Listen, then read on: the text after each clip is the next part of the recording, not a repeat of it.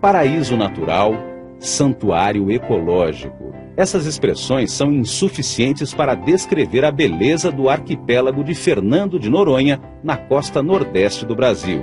Ele é formado por 21 ilhas, ilhotas e rochedos que atraem visitantes do mundo inteiro. Descoberto em 1503 por Américo Vespúcio, o arquipélago foi presenteado pelo rei de Portugal ao nobre Dom Fernão de Noronha, mudando para Fernando de Noronha séculos mais tarde. Depois de um período de abandono e invasões, em 1737 os portugueses retomaram a posse do arquipélago. Por quase dois séculos, Noronha foi uma colônia penal, famosa pela crueldade. Em seguida, por 45 anos, o arquipélago foi administrado pelos militares, até que em 1988 passou a integrar o estado de Pernambuco e foi declarado Parque Nacional. Foram criadas leis para preservação ambiental e controle do turismo. A flora e a fauna da região são riquíssimas, com várias espécies endêmicas. Em suas águas nadam os alegres golfinhos rotatores, e também os mansos tubarões lambaru.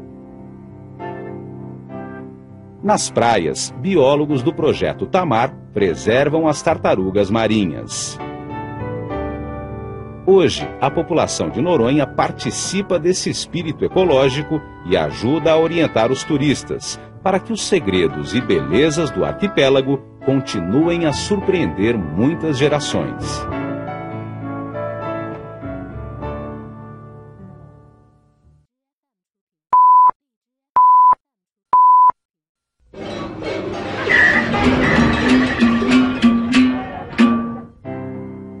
Paraíso natural, santuário ecológico. Essas expressões são insuficientes para descrever a beleza do arquipélago de Fernando de Noronha, na costa nordeste do Brasil. Ele é formado por 21 ilhas, ilhotas e rochedos que atraem visitantes do mundo inteiro. Descoberto em 1503 por Américo Vespúcio, o arquipélago foi presenteado pelo rei de Portugal ao nobre Dom Fernão de Noronha, mudando para Fernando de Noronha séculos mais tarde. Depois de um período de abandono e invasões, em 1737 os portugueses retomaram a posse do arquipélago.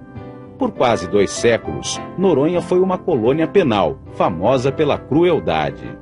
Em seguida, por 45 anos, o arquipélago foi administrado pelos militares, até que em 1988 passou a integrar o estado de Pernambuco e foi declarado Parque Nacional.